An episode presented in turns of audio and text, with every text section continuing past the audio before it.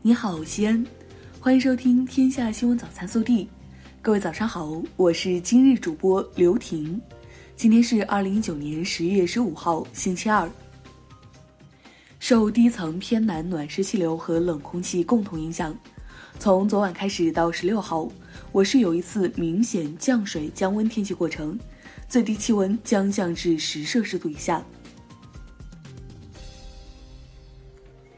首先来看今日要闻。十月十四号，中共中央政治局常委、国务院总理李克强在陕西西安主持召开部分省政府主要负责人经济形势座谈会，就当前经济形势和做好下一步经济工作听取意见建议。座谈会上，陕西省委书记胡和平、省长刘国中和江苏省长吴政龙、河南省长陈润儿、湖北省长王晓东。广东省长马兴瑞就本地经济形势、下一步工作打算和相关对策建议发了言。李克强与大家深入讨论。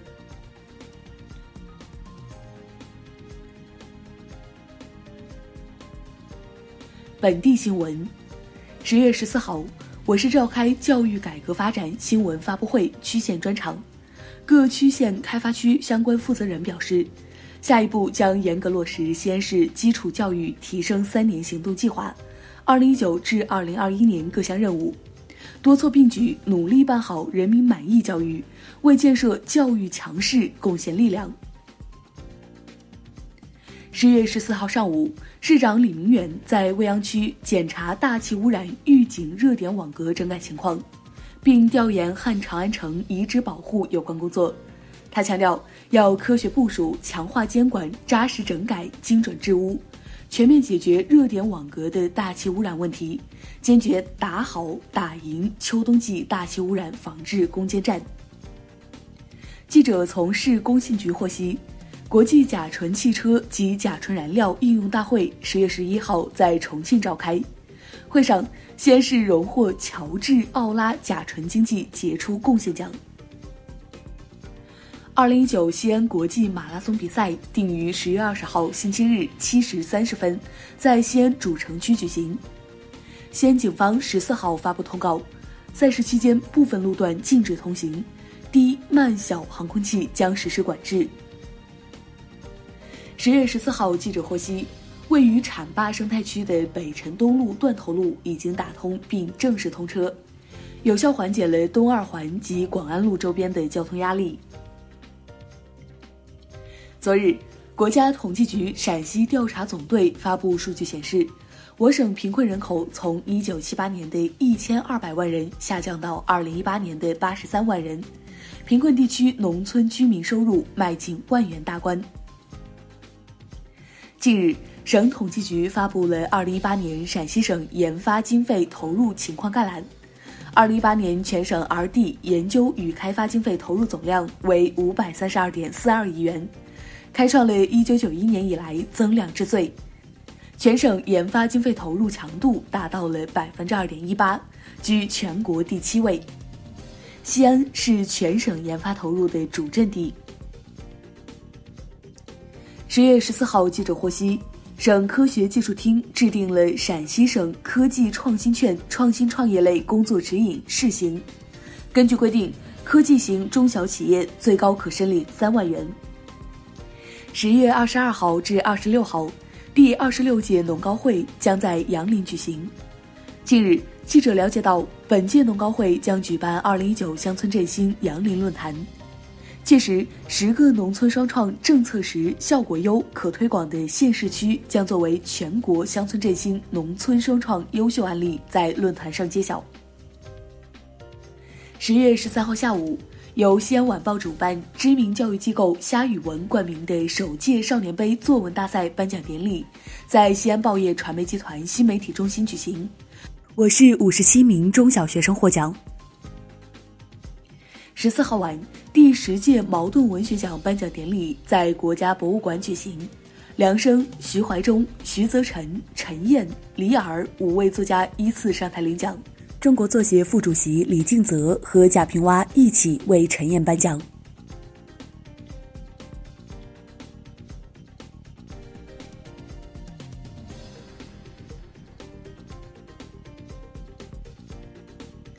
暖新闻。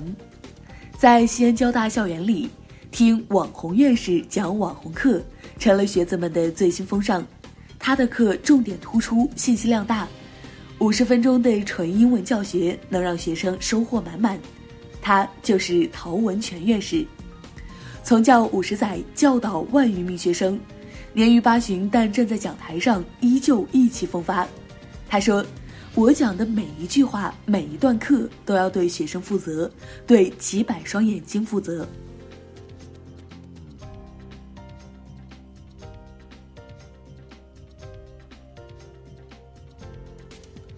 国内新闻，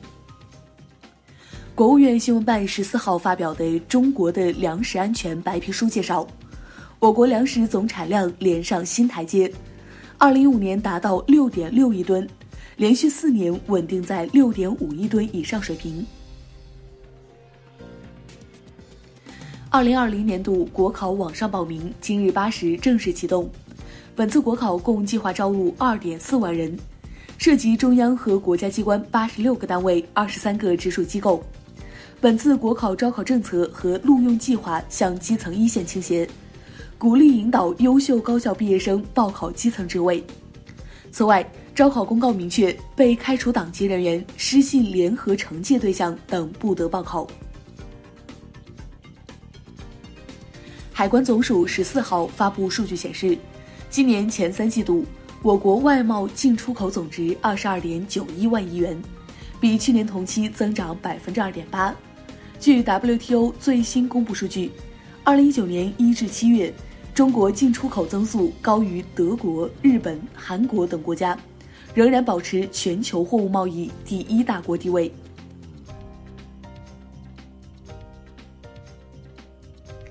教育部、中央组织部、中央宣传部、财政部、人力资源社会保障部等五部门日前印发意见，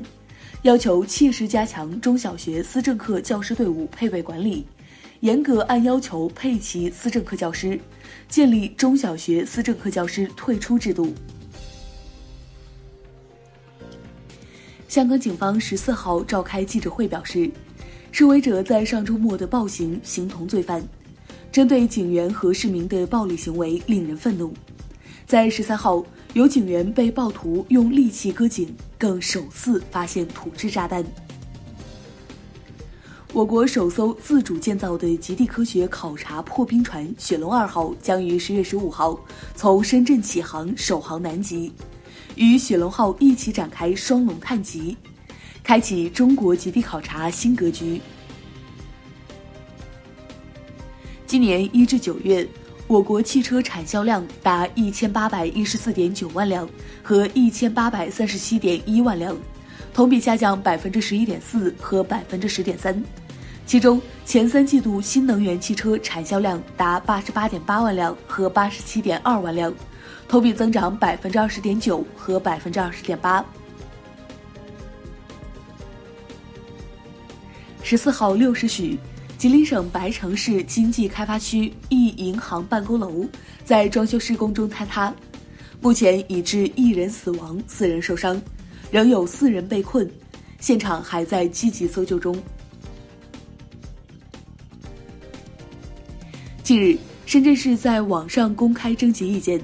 对于城管部门在街上捕获或者接受的流浪狗，犬只收治中心接收后，应当在七日内查找养犬人并通知认领。对于属烈性犬品种且具有较强攻击性的犬只，其他超过十四天无人领养的犬只，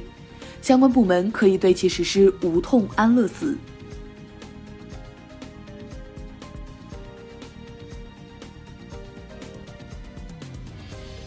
微调查。近日，有研究机构发布数据显示，目前近六成用户愿意在内容质量满意的前提下为内容付费，内容付费占数字音乐总收入近六成。付费群体中，高学历、高收入者居多，但付费额度较低，近半用户月花费低于十元。你愿意付费听歌吗？更多精彩内容，请持续锁定我们的官方微信。明天不见不散。